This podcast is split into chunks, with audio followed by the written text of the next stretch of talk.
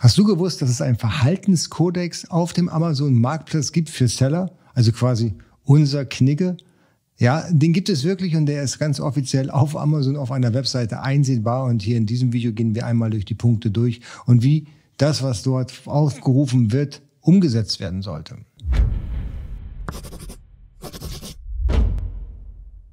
Hallo, herzlich willkommen. Mein Name ist Jens Linder und du bist hier auf AMZ Pro. Hier geht es vorrangig um die Produktion in China und den Verkauf auf digitalen Marktplätzen, die da wären Amazon, eBay und dein eigener Online-Shop. Interessiert an dem Thema? Dann lade ich dich ein, jetzt direkt ein Abo abzuschließen für diesen Kanal. Das ist komplett kostenlos und den Daumen nach oben. Der ist auch kostenlos, weil dann wirst du nämlich informiert, sobald hier ein neues Video für dich online geht. Gehen wir direkt in das Thema rein und schauen uns einfach mal den Verhaltenskodex an.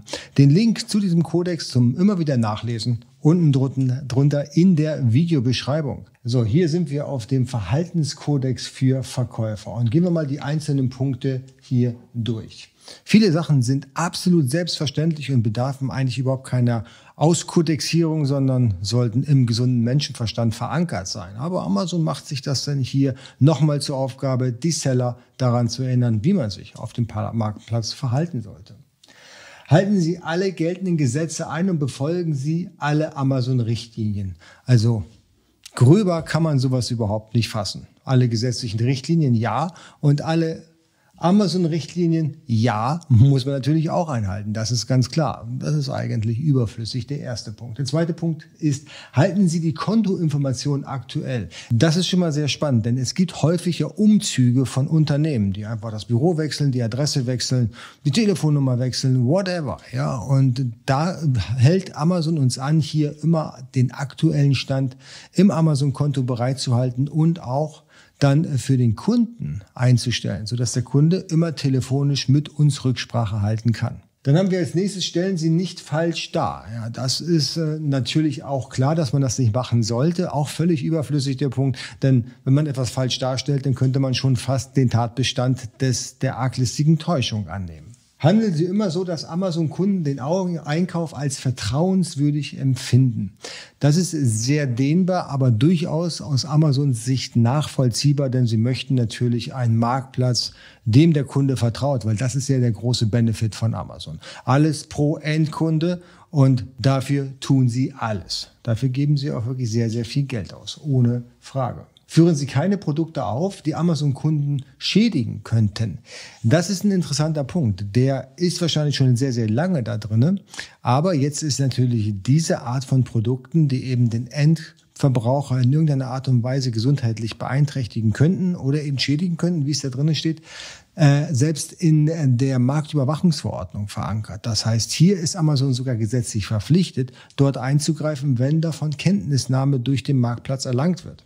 Also ganz wichtig, Amazon hat es hier im Verhaltenskodex und es steht auch nochmal in der Marktüberwachungsverordnung. Unterlassen Sie irreführendes, unangebrachtes oder anstößiges Verhalten. Dies gilt für alle Ihre Aktivitäten. Hierzu zählen unter anderem die Informationen in Ihrem Konto, die Informationen in Angeboten, Inhalten oder Bilder, die Kommunikation zwischen Ihnen und Amazon oder ihn und unseren Kunden. In diesem Falle ist das Wort unseren Kunden nicht gemeint, dass der Seller und Amazon ein Kundenpaar haben, sondern die, die, die Kunden gehören ausschließlich Amazon. Ja, das ist hier nochmal ganz klar festzustellen und festgehalten durch den Verhaltenskodex. Es ist klar, anstößiges Verhalten, das ist ein US-Unternehmen und dass ich als Logo kein verfängliche nackte Frau irgendwie abbilde, das versteht sich von selber. Oder eben in den Bildern oder Artikelbeschreibungen irgendwelche heißen Geschichten formuliere. Das wäre anstößiges Verhalten und das versteht gegen den Verhaltenskodex von Amazon. Und das wird nicht mit Applaus begrüßt, deswegen sollte man das sein lassen. Als nächstes verhalten Sie sich jederzeit fair. Zu unfairen Verhalten zählt unter anderem Verhalten, das Manipulation oder Spiel im Rahmen des Kaufes oder Verkaufsprozesse betrachtet werden können. Was das auch immer heißen mag, ich habe keine Ahnung, was das Wort Spiel hier auch drinne bedeutet. Ich gehe mal davon aus, dass man den Kunden nicht schwindelig spielen soll mit irgendwelchen E-Mails oder mit irgendwelchen Stunts, dass man, keine Ahnung, hier ein extra Benefit mit reinpackt, um den Kunden dann für falsche Lieferungen zu entschädigen oder was auch immer. Also das ist für mich absolut nicht klar, kann ich auch überhaupt nicht interpretieren. Aktionen, die als Manipulation von Kundenrezensionen wahrgenommen werden können, einschließlich direkter oder indirekter Beiträge zu falschen, irreführenden oder nicht authentifizierten Inhalten. Da sind jetzt zwei Punkte mit vermischt. Ja, also grundsätzlich der, die Manipulation der Reviews, also der Kundenbewertung, sollte natürlich äh, vermieden werden, weil das wird da bei Amazon mit Todesstrafe dann geahndet. Und ähm, mit äh, unauthentifizierten Inhalten, da mögen vielleicht ähm, Bilder sein, die man nicht hochladen darf oder natürlich äh, irreführenden und falschen Inhalten sollte man sich sowieso ganz fernhalten, weil das kann natürlich A zu massiven Rücksendungen von dem Kunden führen und B, wenn das passiert, wird der Artikel auch bei Amazon erstmal gesperrt, bis der Fall geklärt ist, warum kommt es bei diesem Produkt eigentlich zu unverhältnismäßig vielen Rücksendungen. Hier wird es jetzt ganz spannend. Aktivitäten, die als Versuch wahrgenommen werden könnten, das Suchergebnis oder Verkaufsranglisten von Amazon zu manipulieren. Alright, wir hatten ja immer gesagt, ja, wir dürfen keine ähm, anreizbasierenden Kundenbewertungen irgendwie versuchen zu generieren. Hier steht drin im Verhaltenskodex, wir dürfen überhaupt keine Aktivitäten in Angriff nehmen, die selbst das Ranking manipulieren. Das heißt, äh, früher war es mal die Super-URL, jetzt sind es die Shop-URL mit angehängtem Keyword.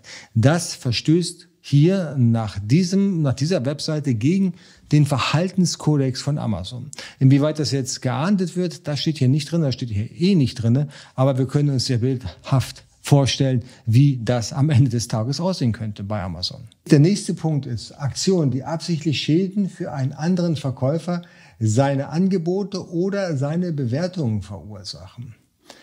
Das ist im Prinzip hier gegen alle Black Techniken, die es da draußen gibt. Also illegale Aktion, damit man einen anderen Wettbewerber bei Amazon ins schlechte Licht drückt. Ja, das ist im Verhaltenskodex hier auch ausgeschlossen und sollte man sowieso nicht tun.